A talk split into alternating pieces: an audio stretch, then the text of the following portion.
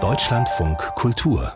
Länderreport. Friedhöfe sind ja wahrlich kein Hort der Freude, vielleicht euch jetzt gerade, nicht am kommenden Wochenende, da ist ja Totensonntag, wo man der Verstorbenen gedenkt, aber manchmal können sie auch schöne melancholische Orte sein. Und vor allen Dingen erzählen ja viele Gräber auch etwas von den Prominenten, die dort begraben sind. Zum Beispiel der Dorotheenstädtische Friedhof in Berlin-Mitte, das ist ja so eine Art Promi-Friedhof, da liegen Bertolt Brecht, Friedrich Schinkel, Johannes Rau, Christa Wolfs oder Anna Segers. Und ein alter, kauziger, ausgerechnet US-Amerikaner, der veranstaltet da regelmäßig Führungen.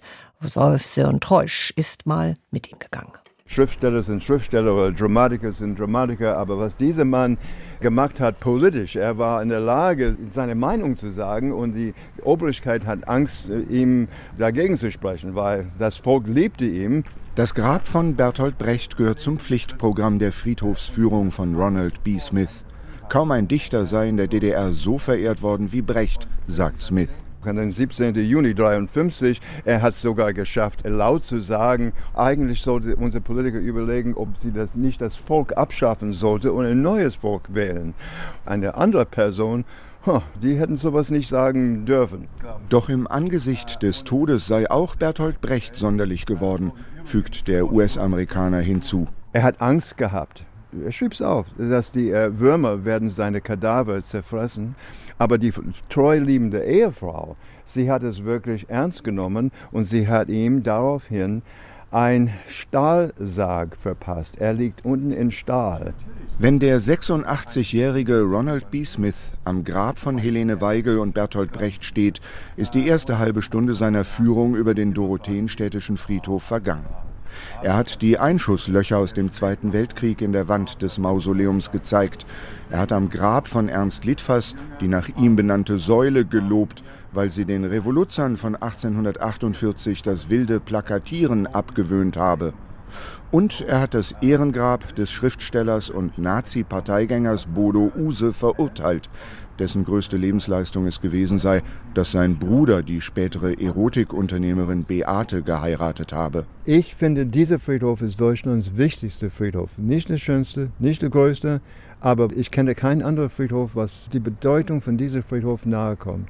Seit 2017 führt der promovierte Jurist, der bei verschiedenen US-Behörden in Deutschland arbeitete, Besucherinnen und Besucher über den prominenten Friedhof in Berlin-Mitte.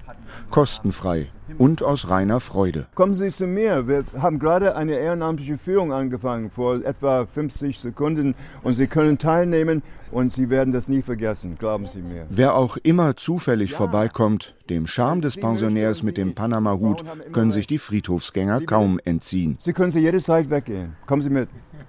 Was hier seit der ersten Beisetzung 1763 an Größen aus Kunst und Kultur, Wirtschaft und Politik unter der Erde liegt, liest sich wie ein Who's Who der geistigen Elite Deutschlands. Johann Gottlieb Fichte und Georg Friedrich Hegel, Georges Tabori und Christa Wolf, Heinrich Mann und Anna Segers. Über all diese prominenten Persönlichkeiten weiß der alte Herr unzählige Geschichten und Anekdoten zu erzählen.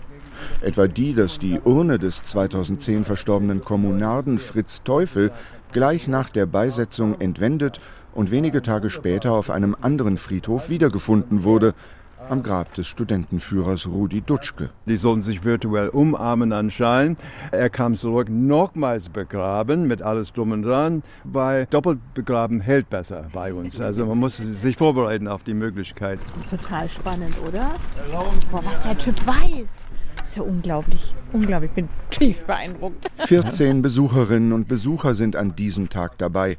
Darunter auch Angeliki Krisilion vom Vorstand der Investitionsbank Berlin.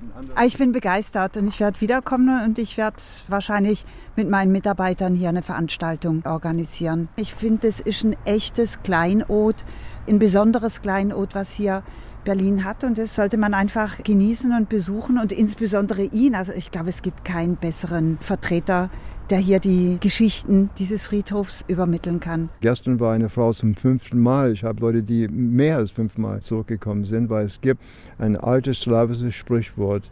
Die Lebendigen machen die Augen zu von den Toten, aber die Toten machen die Augen auf von den Lebendigen. Und hier gehen die Augen auf und die Leute sind dankbar.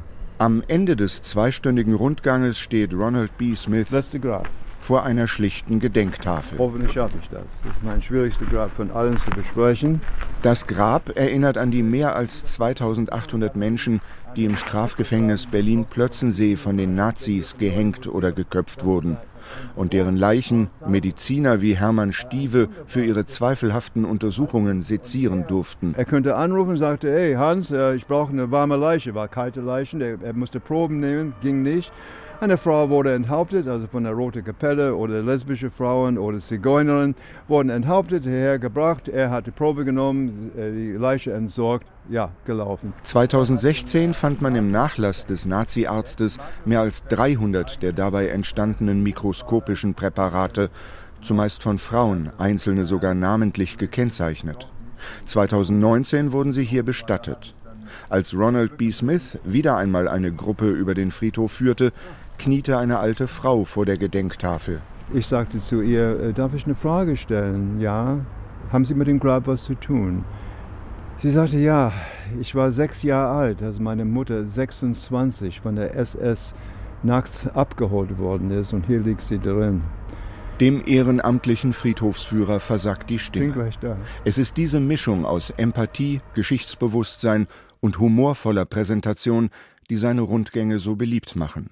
Mehr als 50.000 Euro hat er von seinen Gästen in den vergangenen sechs Jahren an Spenden gesammelt, um den Friedhof zu erhalten. Irgendwann wollen er und seine Frau auch hier begraben sein.